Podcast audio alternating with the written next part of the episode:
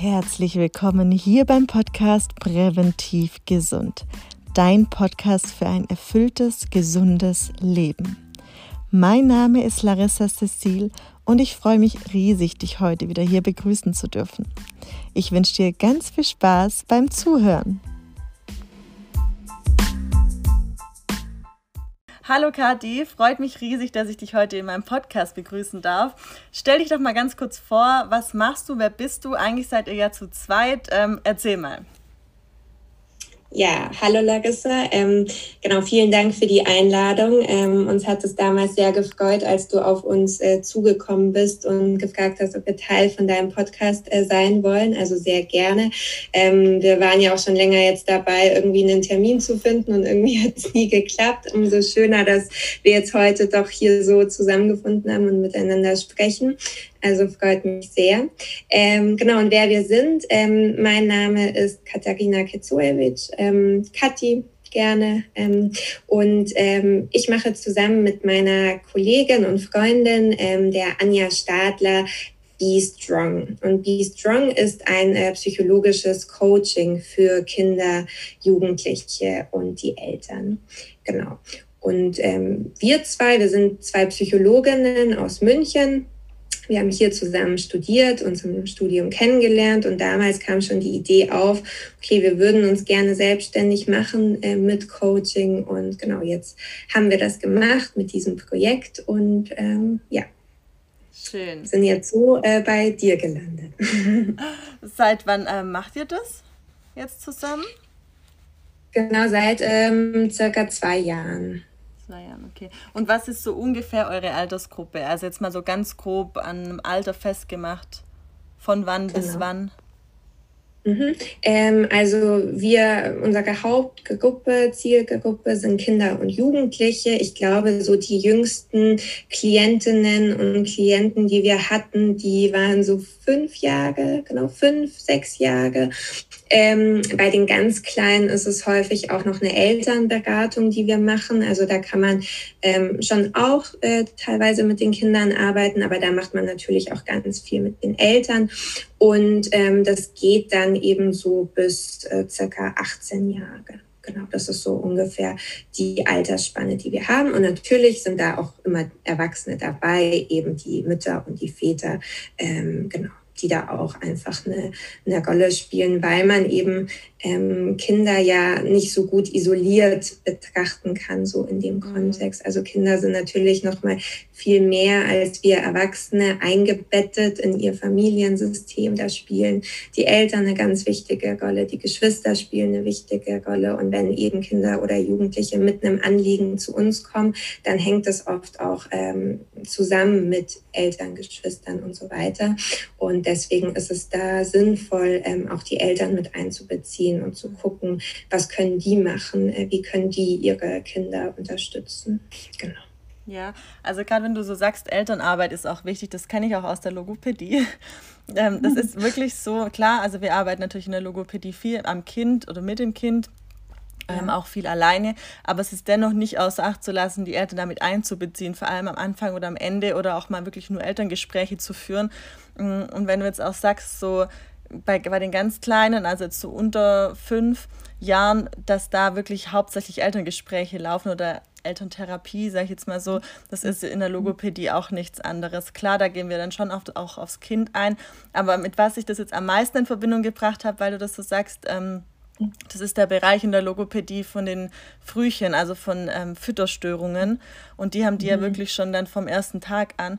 Oder auch wirklich mit zwei, mit drei, wenn sich dann so eine Essstörung, Essfütterstörung ähm, entwickelt. Und da liegt der Ursprung meistens nicht beim Kind.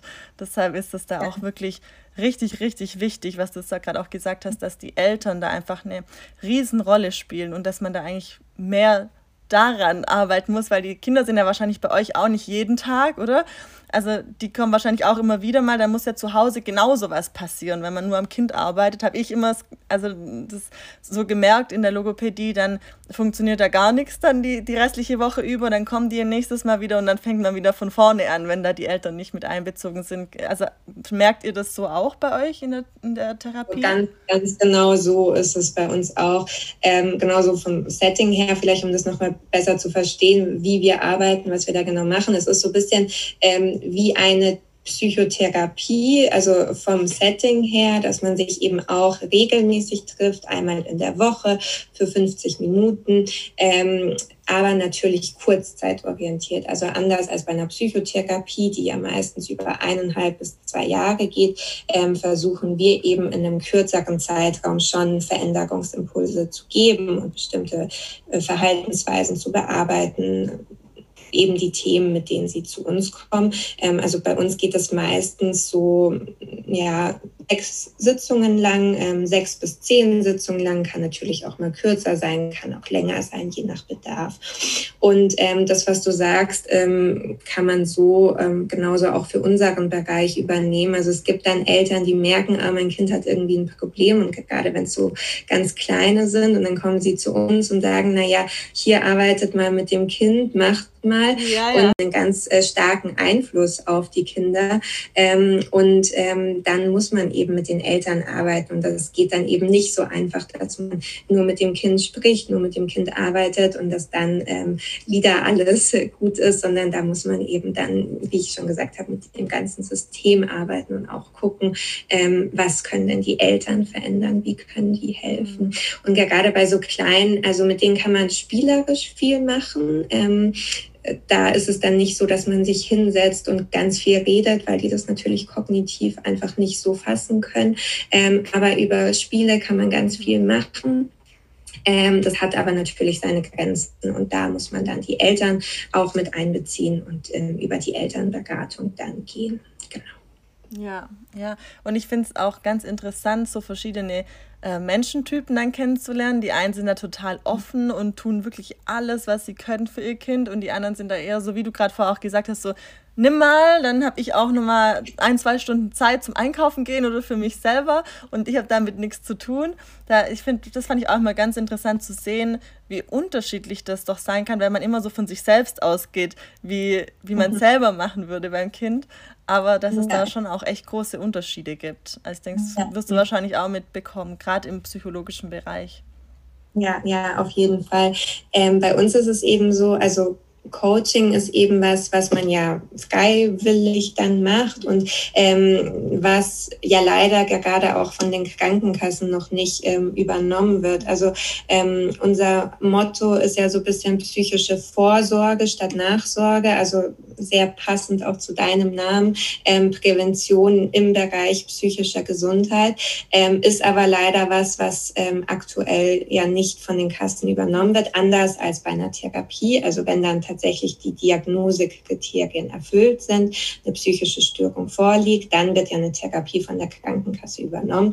Bei uns ist es so, man muss sich das praktisch selber suchen und auch ähm, dann selber zahlen und das ist ne, mit einer gewissen Freiwilligkeit verbunden. Ähm, das heißt, ähm, wir haben da schon Familien vor allem, also die wirklich sehr motiviert sind, die gerne was verändern wollen, die eben von sich aus ja diesen Veränderungsimpuls und Veränderungsmotivation mhm. haben.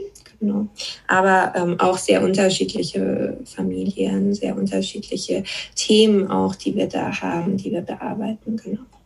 Also ihr führt es dann gar nicht weiter. Also wenn das jetzt dann wirklich, wenn man jetzt sagen kann, okay, also ihr seid ja Psychologinnen, das heißt, ihr könntet ja, ihr könnt, könntet ja schon einstufen, ab wann dann wirklich eine, ein psychologisches Problem vorliegt und würdet dann aber ab dem Zeitpunkt, wo es verschrieben wird, ähm, verweisen. Also das macht ihr dann nicht auch noch, oder?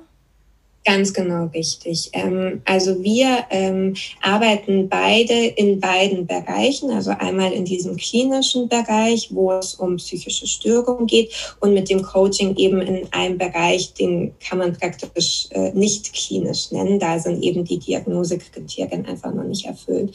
Und in diesem Bereich, wo es vielleicht bestimmte Probleme eben schon gibt, wo es bestimmte Symptome gibt, aber einfach der Leidensdruck beziehungsweise die Intensität noch nicht so hoch ist, ähm, kann man eben noch mit einem Coaching, kann man mit einer Beratung arbeiten. Aber ähm, wir hatten das jetzt tatsächlich schon öfter, dass wir eben Klienten, Klientinnen hatten, wo wir gemerkt haben, okay, die brauchen jetzt einfach mehr, die brauchen ein intensiveres Angebot. Ähm, da wäre einfach eine Therapie das Richtige. Da kommt man mit so einem kurzzeitorientierten Coaching nicht weiter. Und ähm, die haben wir dann immer weiter verwiesen. Das ist uns schon wichtig, dass wir eben ähm, ja da die, den Menschen das richtige Angebot ähm, aufweisen oder sie da in die richtige Richtung weisen. Und ähm, genau, da wo ein Coaching sinnvoll ist, gerne, ähm, aber wenn es eben nicht mehr ausreicht, dann Psychotherapie. Habe ich das jetzt richtig verstanden? Also ihr, ihr habt eure Selbstständigkeit, aber jeder von euch arbeitet noch woanders in einem. Genau. Also es ist praktisch so zweigeteilt. Ähm, wir sind beide in der Weiterbildung zur ähm, Kinder- und Jugendtherapeutin ähm, dieses ganze System und die ganzen Begriffe sind, glaube ich, relativ schwammig und da, da ja, verschwimmt so. Es heißt dann immer so Psychologe, Therapeut, Psychiater, weiß man ja oft nicht so, was ist denn genau der Unterschied. Also ähm, nach dem Psychologiestudium ist man Psychologe und dann kann man noch die Weiterbildung machen zum Psychotherapeuten. Ähm, die dauert allerdings auch noch mal bis zu fünf Jahre. Ähm, Genau. Und wir sind zum einen eben als Psychologen in der Selbstständigkeit tätig und machen das Coaching. Und zum anderen machen wir eben auch noch die Weiterbildung. Und innerhalb der Weiterbildung ähm, arbeiten wir in Psychiatrien, ähm, in einer psychiatrischen Praxis und da eben mit den ähm, Patienten, die tatsächlich eine psychische Störung haben. Und da dann aber. So ja, ja, ja, ja, ist klar. Und da dann aber hm. auch ähm, mit Älteren, also Ü18 auch, oder? Oder auch nur nee, Kinder? Genau, tatsächlich sind die Anja und ich im Kinder- und Jugendbereich. Ah, okay. Also wir haben uns ähm, dafür entschlossen, beide, dass wir sehr gerne mit Kindern und Jugendlichen arbeiten und in dem Bereich ähm, bleiben wollen und ähm, nicht so viel Lust haben nur auf die Arbeit mit Erwachsenen, sondern ähm, genau eben gerne mit Kindern und Jugendlichen arbeiten. Ja. Ja, interessant. Also stelle ich mir auch nicht so einfach vor. Ich bin ja auch in der Psychiatrie, aber da ist natürlich alles Ü18 bei uns. Mhm. Ähm, auch geschlossene, also beides geschlossen und offen. Und mhm. da ist es natürlich schon nochmal, also ich habe immer das Gefühl, ich habe auch mal in einer ähm, Krebsklinik für Kinder gearbeitet und da habe wow. ich, das fiel mir schwerer als mit Erwachsenen. Also ich finde immer mhm. so die Arbeit mit Kindern ist irgendwie noch mal schwieriger, weil man dann irgendwie immer so denkt, so die sind noch so jung und warum und überhaupt und klar, es ist genauso schlimm bei jemand, der älter ist. Es, die, die Krankheit ist die gleiche, die Krankheit ist gleich schlimm. Ähm, aber ja. es ist nochmal für mich was anderes gewesen, also emotional mit Kindern zu arbeiten oder mit Erwachsenen. Also wie, wie ist es für dich? Kannst du das gut so abkoppeln? Weil ich werde auch ganz oft gefragt, okay, wie, wie kriegst du das hin, so ja, emotional einfach auch auf der Intensivschlaganfallstation zu arbeiten und so weiter. Ich kann es gut hinbekommen, solange die Angehörigen auch immer nicht so mit im Spiel sind, dann finde ich das immer ja. so, dann ist das meine Arbeit, die mache ich. Ich weiß, was ich zu tun habe, ich weiß, was für ein Störungsbild vorliegt, ich weiß, welche Symptome, welche Diagnose. Ähm, aber sobald dann so dieses Umfeld mit reinkommt, finde ich es dann immer schwierig, wieder so klar zu bleiben und äh, die Emotionen komplett runterzuschrauben. Also ich weiß nicht, wie geht es euch gerade im Bereich Kinder?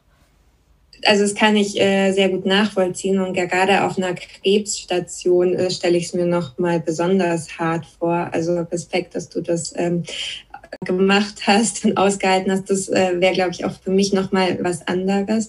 Ähm, bei mir ist es so ein bisschen, dass ich bei Kindern und Jugendlichen immer noch das Gefühl habe, ah, die kann man noch formen, da kann man noch was erreichen. Ähm, bei Erwachsenen ist es so, natürlich kann man da auch noch ganz viel erreichen. Da gibt es aber oft auch welche, die haben dann schon die, weiß ich nicht, die fünfte depressive Phase und dann ist es einfach auch schwierig, mit denen zu arbeiten. Die sind natürlich einfach in ihrer Persönlichkeit, in ihren Verhaltensmustern ähm, ganz anders und, und ähm, ja, da, da schon gefestigter als jetzt Kinder und Jugendliche. Und ähm, da hatte ich immer so diesen Gedanken, ah, da kann ich noch was erreichen, da kann ich wirklich noch mal jemandem helfen, dass der jetzt sein Leben noch mal umkrempelt oder gewisse ähm, Probleme, Auffälligkeiten, die er hat, irgendwie auf die Reihe kriegt und dann ähm, ja jetzt einfach positiver ähm, in, weiterleben kann, weitergehen kann. Ähm, das ist so ein bisschen die Motivation und das, was da dahinter steckt und äh, wieso ich mich für den Kinder- und Jugendbereich ähm, entschieden habe. Aber das, was du angesprochen hast, das mit den Angehörigen, ist natürlich die größte Schwierigkeit oder Herausforderung, dass man eben, ähm, wir hatten es ja vorhin auch schon gesagt, nie isoliert nur mit den Kindern und Jugendlichen arbeitet, sondern eben auch immer mit dem ganzen System. Und es kann manchmal auch äh, sehr spannend sein, interessant sein ähm, und ähm, auch gut. Da kann man auch viel machen, kann aber natürlich auch schwierig sein, ja, und ähm, sehr fordernd. Aber genau, jeder Bereich hat wahrscheinlich so seine Vor- und Nachteile und das ist eben einfach in dem Kinder- und Jugendbereich die, die Schwierigkeit. Ja. ja. Ja, also da hast du völlig recht, dass du dann natürlich da noch am ehesten so das Gefühl hast, da kann ich noch richtig was machen.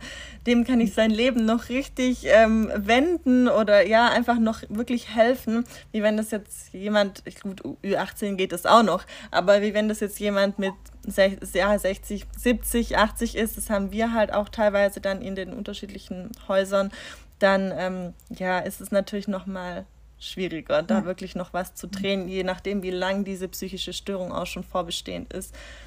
Ja, aber kannst du mal so grob äh, vielleicht erklären und zusammenfassen, äh, mit was die Leute zu euch kommen? Was haben die Kinder genau? Was, in welche Richtung geht es? Dass die Eltern überhaupt ja. auf die Idee kommen, ähm, da mal jemand aufzusuchen in, in, in die Richtung, in psychologisches Coaching.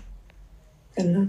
Ähm, also ich hatte es ja schon gesagt, so unser Motto ist Vorsorge statt Nachsorge und ähm, wir werben eben damit oder sagen, psychologisches Coaching ist eben dann gut, wenn man merkt, okay, wir haben da bestimmte Auffälligkeiten, wir haben da bestimmte Schwierigkeiten, an denen wir einfach gerne arbeiten würden. Da ist jetzt der Leidensdruck vielleicht noch nicht so groß, aber wir wollen was verändern.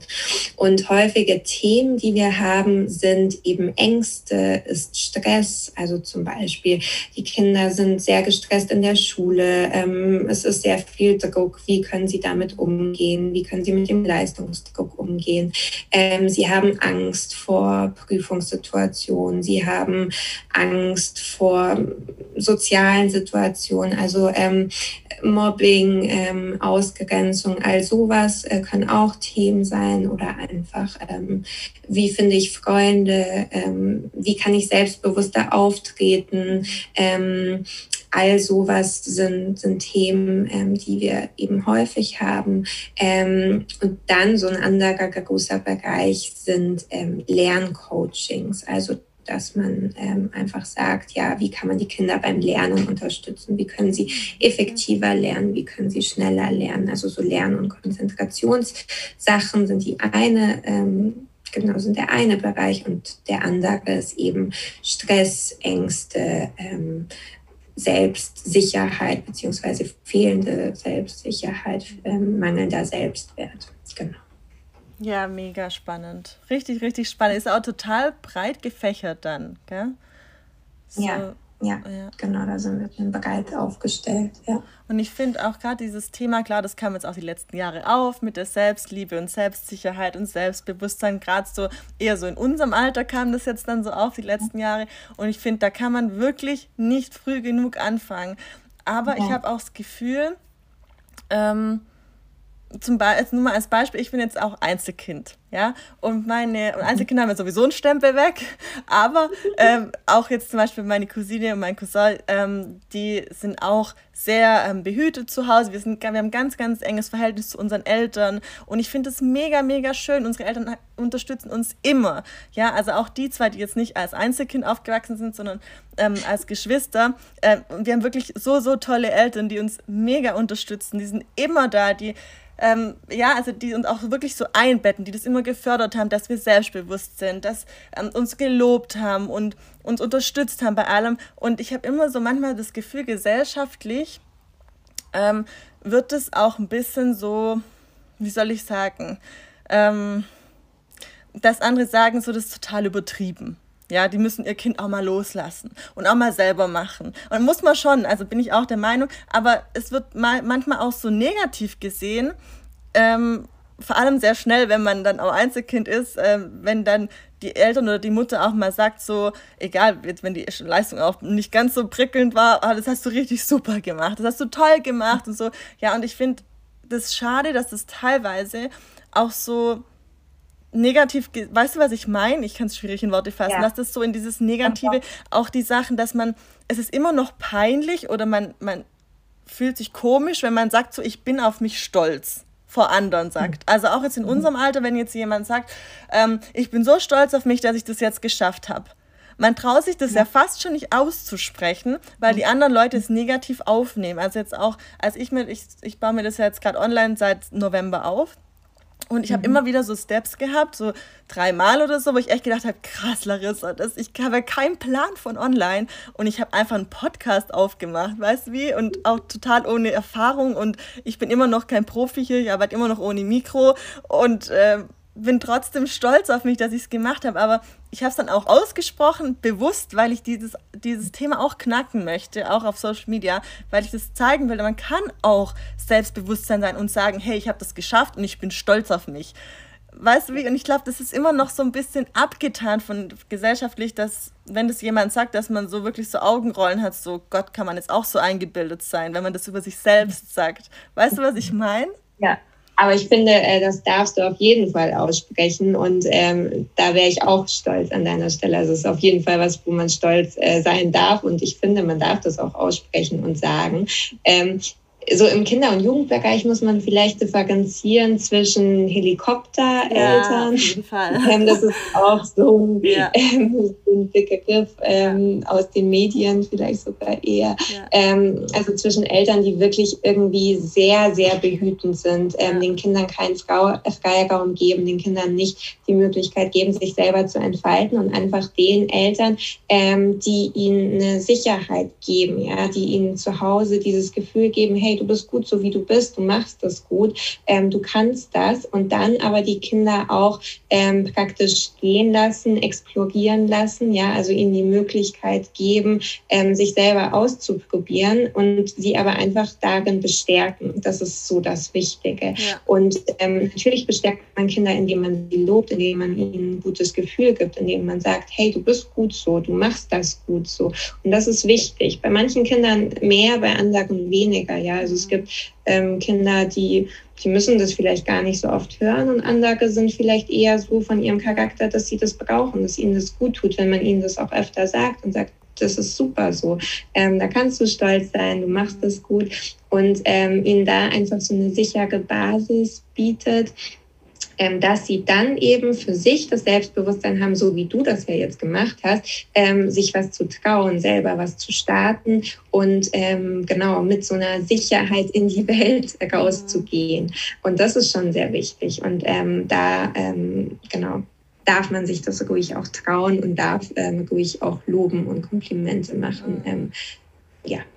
Ja, ich, ich denke, das wendet sich auch ein bisschen, weil dieses mentale Thema auch gerade ein bisschen aufkommt, so auch mit Meditation und Selbstgefühl, Selbstwahrnehmung, ähm, so die Punkte. Und ich glaube, man kommt mehr so in dieses Fühlen rein, auch mal, dass man sich sowas eingestehen kann, dass man sich akzeptiert, selber Selbstakzeptanz auch mal ähm, beginnt damit, bevor man sich selbst liebt und so weiter. Und das kommt ja jetzt alles auf erst, finde ich. Das war jetzt ähm, lange weg, aber es ist immer noch so, es hat noch so einen Beigeschmack, finde ich. Ja, also es ja, ist noch so eine Übergangsphase.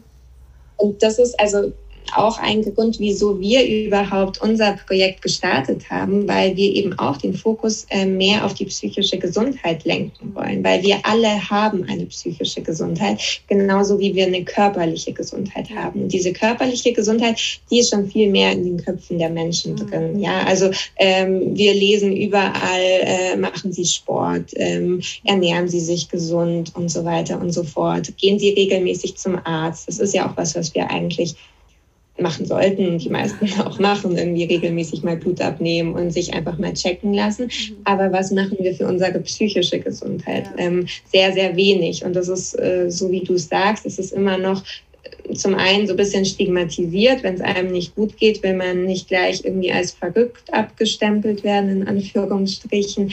Ähm, und äh, da hat man einfach viel weniger so einen Zugang zu, also mhm. zu dem psychischen Wohlbefinden.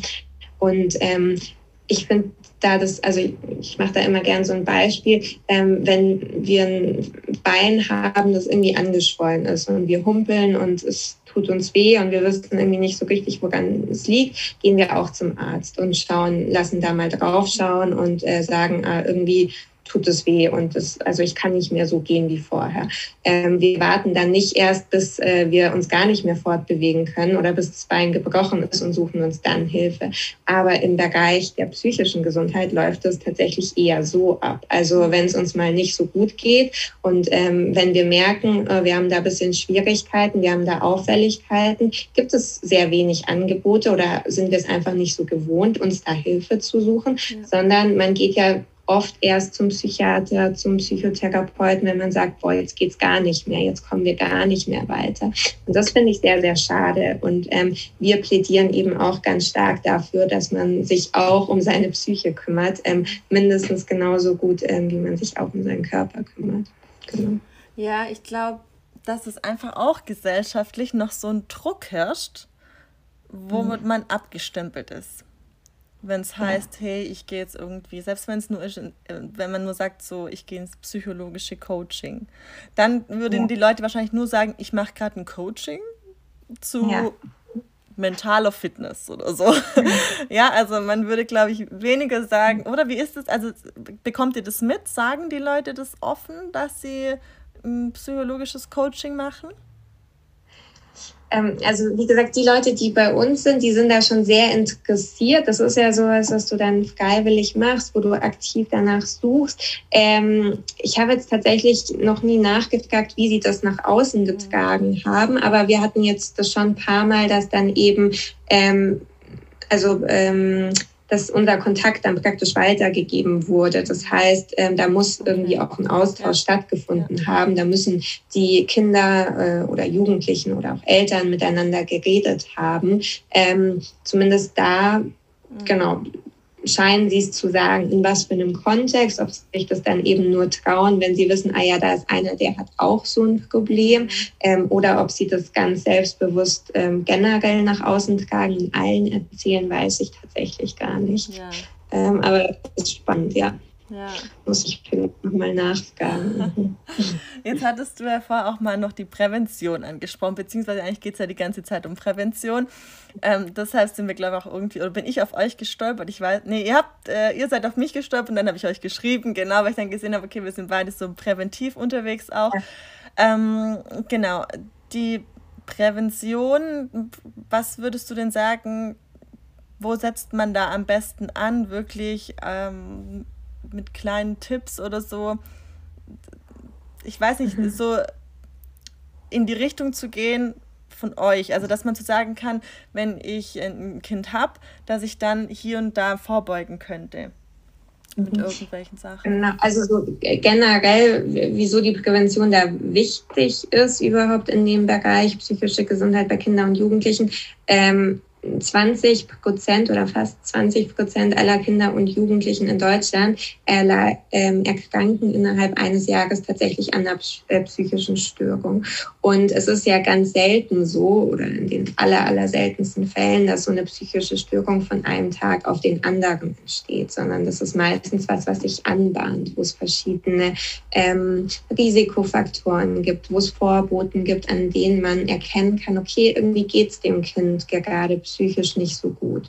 Und wenn man eben ähm, schon merkt, okay, mein Kind oder das Kind selber sagt, ah, irgendwie ich bin nicht mehr so fit oder ich habe dieses oder jenes Thema, dann macht es eben Sinn, schon möglichst frühzeitig ähm, sich Hilfe zu suchen, mit einer dritten Person ähm, zu sprechen, mit einem Psychologen zu sprechen und einfach diese Themen frühzeitig anzugehen und sie gar nicht so groß werden zu lassen. Ja, also dass ähm, man gar nicht erst dahin kommt, dass die Intensität von den Symptomen so groß ist, dass es so viele Symptome sind, dass man dann irgendwann an dem Punkt ist, wo man sagt, boah, jetzt komme ich gar nicht weiter.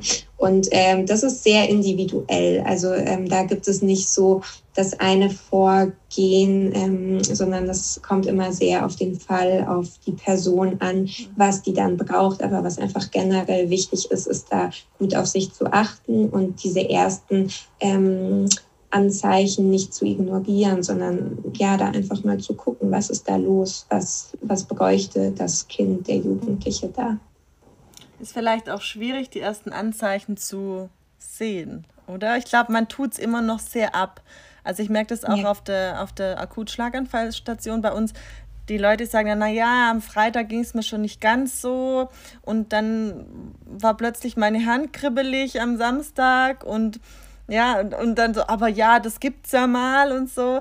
Klar, es ist schon immer so ein, ein Zwiespalt. Okay, ab wann wird's ernst? Ab wann muss ich, oder wann ist der Punkt, wo ich wirklich was äh, tun muss, wo ich aktiv werden muss? Ich glaube, das ist auch immer ein bisschen ganz schwierig zu greifen, oder? Genau, da gibt es nämlich auch nicht das eine Kriterium, sondern das ist eben, so wie du sagst, das ist auch was ganz Individuelles. Also an dem Punkt, wo du dir denkst, ich hätte da gerne Hilfe oder ich merke, ich will so nicht weitermachen, irgendwie will ich da was verändern, an dem Punkt ähm, ist es soweit, dass man eben sagen kann, ja, da will ich dran arbeiten, da will ich mir Hilfe suchen. Mhm.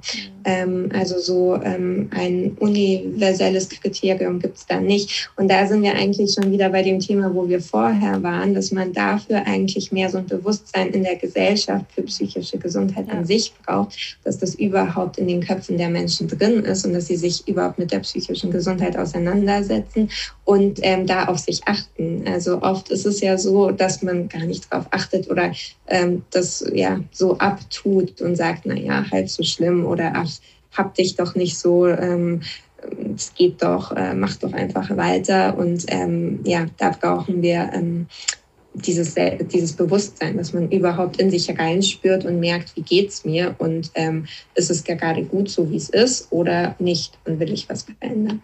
Mhm.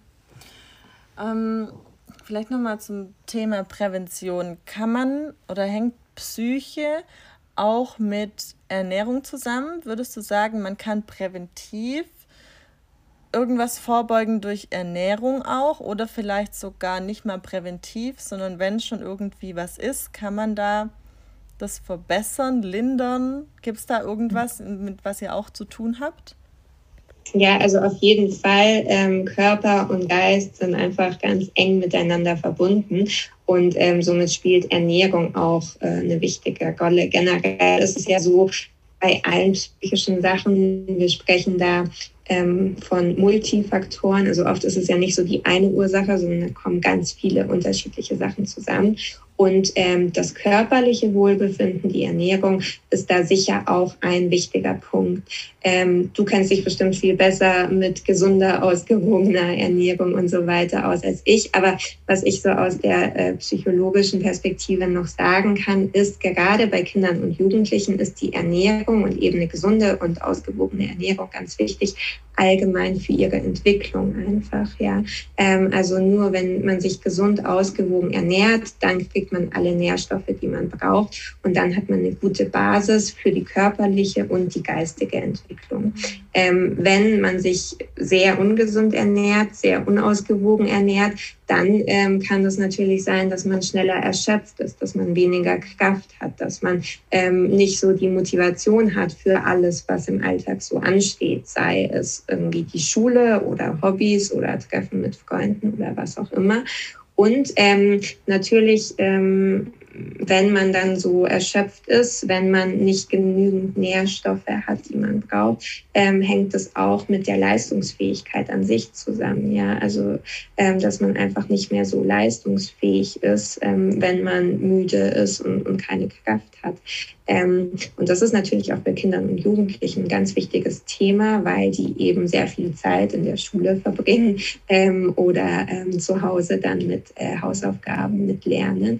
Ähm, und äh, schon von den Kleinsten so eine gewisse Leistungsfähigkeit ja einfach erwartet wird. Und ähm, die Ernährung ist ähm, sicher nicht, nicht alles, aber ein Punkt, auf den man auch achten kann und einfach schauen kann, dass die passt und dass da einfach eine gute Basis geschaffen wird für alles andere. Ja, ja. ja. ja also ich finde allgemein, also auch was Krankheiten angeht, ob das jetzt ähm, psychische Krankheiten sind oder ob das, ob das jetzt wirklich, also irgendwie Schlaganfall, Herzinfarkt, ähm, äh, Krebs oder so, es sind wirklich, man kann nie sagen, es ist durch die Ernährung, es ist durch die Psyche, es ist, es ist einfach so ein Gesamtpaket. Ähm, immer so wo, ein Zusammenspiel aus vielen Genau, Faktoren. genau, wo einfach es ist, es ist nicht immer nur die Ernährung schuld oder die Ernährung der auslösende Faktor, gesund und krank zu werden, sondern es sind so, so viele Dinge, die da zusammenspielen. Und wie du sagst, es, es kommt so nach und nach und schleichend und immer noch mal ein Tröpfchen ins Fass, bis das Fass dann irgendwann halt überläuft. Und ja. ähm, das ist, glaube ich, ganz, ganz wichtig zu sagen, dass man das nicht immer so pauschalisiert, nur das, wenn du das änderst, dann ist alles super. Also ähm, das, das ist einfach nicht so. Das, das wäre ja auch als, also es wäre ja zu schön. Ja. Ähm, wenn es so wäre, dann ähm, bräuchte man ja auch uns hier nicht. Ja, das wäre ja furchtbar.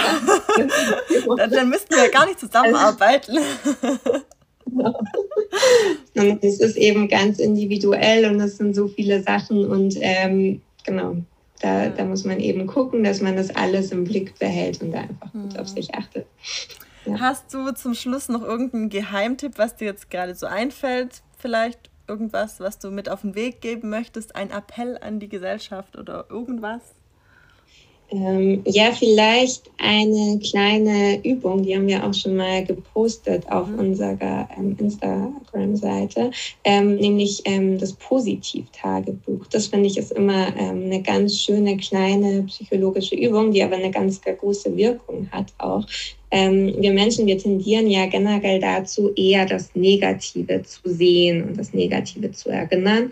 Ähm, das macht evolutionsbiologisch gesehen natürlich Sinn, dass man einfach so äh, dass die Alarmglocken ganz schnell schrillen, wenn irgendwas eben ähm, nicht gut läuft oder irgendwie eine Gefahr da ist.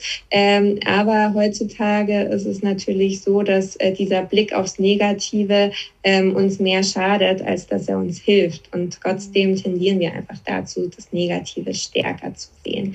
Und mit diesem Positiv-Tagebuch, das funktioniert eben so, dass man sich abends ähm, einfach noch mal kurz Zeit nimmt und den Tag zum Beispiel Revue passieren lässt und sich sich einfach überlegt, was sind denn so zwei, drei, vier, fünf ähm, Sachen, die gut gelaufen sind, ähm, schöne Dinge, die einem passiert sind, Sachen, die man gut gemeistert hat, ähm, um einfach so diesen Positivblick auch ein bisschen zu schulen ähm, und ähm, sich das eben aktiv ins Bewusstsein ähm, ja, zu, zu, bringen, was ist denn gut, was ist denn positiv. Ähm, und das finde ich ist eine ähm, genau kleine Übung, die man eigentlich immer machen kann. Da hat jeder Zeit, äh, sich abends im Bett nochmal zu überlegen, ah ja, was war denn eigentlich gut? Und ähm, die ähm, ja, gibt einem auf jeden Fall ein gutes Gefühl und ähm, kann ich nur empfehlen, das mal auszuprobieren. Ja, einfach nochmal einen Fokus zu setzen, dass man einfach, wenn man das immer wieder macht und immer wieder macht, ist der Fokus manchmal viel schneller da, sogar im Alltag diese positiven Dinge wahrzunehmen und nicht erst dann nachher so krampfhaft danach zu suchen, irgendwas muss jetzt positiv gewesen sein an diesem Tag. Ähm, ganz. Ich finde es immer auch ganz. Also, ja.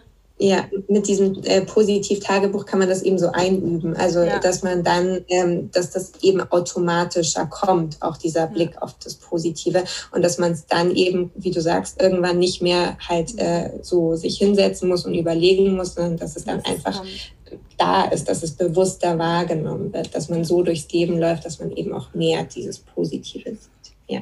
Und dadurch resultiert dann auch wirklich viel mehr Dankbarkeit für alles. Also das hängt alles wirklich zusammen. Ich merke das auch bei mir in der Arbeit. Das ist so das, was mich wirklich seit Jahren zieht, was, wo ich nicht drauf verzichten möchte. Immer, wenn ich jetzt Reha-Klinik oder so oder auch Praxis ist es weniger, aber wenn ich auf der Akut-Schlaganfallstation ankomme, weil ich nie weiß, wie viele Leute jetzt eingeliefert wurden über Nacht und habe auch ähm, Rufbereitschaft, also Bereitschaftsdienst. Und da, sobald ich dort bin und wirklich die Leute da habe, die kurz davor einen Schlaganfall erlitten haben, nicht mehr sprechen können, nicht mehr lesen, schreiben, nicht mehr schlucken können. Ab dem Zeitpunkt weiß ich, egal wie schlecht gelaunt ich dahin kam, dass es total nichtig ist, was, um was ich mir vorher Gedanken gemacht habe. Es ist so überflüssig, dass ich ja da rausgehe und sage, hey, mir geht's so gut, ich habe so ein gutes Leben, ich bin gesund, meine Familie ist gesund, es ist mir heute überhaupt nichts Schlimmes passiert, außer eine Diskussion und die ist hinfällig ab jetzt, weil das, das macht so, so viel aus und das, deshalb liebe ich meinen Job auch so sehr, weil ich einfach jedes Mal positiv rauskomme und sehe, wie gut es mir geht Allein nur ja. die Tatsache, dass ich morgens gesund aufgewacht gewacht bin, ja, und das ist, wird so unterschätzt, es wird so unterschätzt. Man geht selbstverständlich davon aus, Wecker klingelt, mhm. aufstehen, Zähne putzen, arbeiten. So, und das, dann ist noch nichts Tolles passiert, weil ich muss ja arbeiten. Ja, also, ja. aber alleine, dass es funktioniert, dass dein Körper einfach funktioniert, das ist einfach schon so viel wert. Und es wird mir ja. bei der Arbeit immer bewusst. Deshalb finde ich das mit diesem Tagebuch echt wichtig, weil Menschen, die mit jetzt gar nicht in unserem Bereich arbeiten, gar nicht irgendwie auch therapeutisch mit, mit erkrankten Menschen zu tun haben, die haben gar keinen Bezug zu sowas.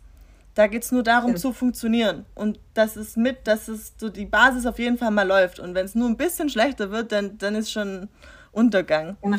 Das also, ist eben das, wie wir leider funktionieren, wie wir irgendwie ja. programmiert sind, dass wir das Positive oft einfach so annehmen und ja. das ist so, das ist gut so, aber das Negative ist eben schnell im Fokus und dann eben dieser Perspektivenwechsel, wie du sagst, also den einzuüben und einfach, man kann ja immer eine Sache aus verschiedenen Perspektiven sehen ja. und die unterschiedlich bewerten und da eben versuchen, wirklich immer gezielt dieses Positive ähm, zu sehen und ähm, zu fokussieren, das bringt eben ganz viel für, für ganz viele andere Sachen dann auch. Das zieht ganz ganz viel anderes Positives mit sich, wie du ja jetzt auch sagst. Also, dass du dann einfach generell dankbar bist mhm. und ähm, einfach wertschätzen kannst, was du sonst alles hast. Ja, ja der Fokus verändert sich einfach. Ja. Vielleicht können wir so ein Stück weit jedem da draußen ein bisschen den richtigen, zum richtigen Fokus weisen. Das wäre schön. Das wäre schön. Ja. Vielen, vielen lieben Dank, Kathi. War richtig, richtig schön mit dir. Freut mich auf jeden Fall, dass du hier warst zu Gast. Danke, Larissa. Hat mir auch sehr viel Spaß gemacht und ähm, genau. Vielen Dank für die Einladung nochmal.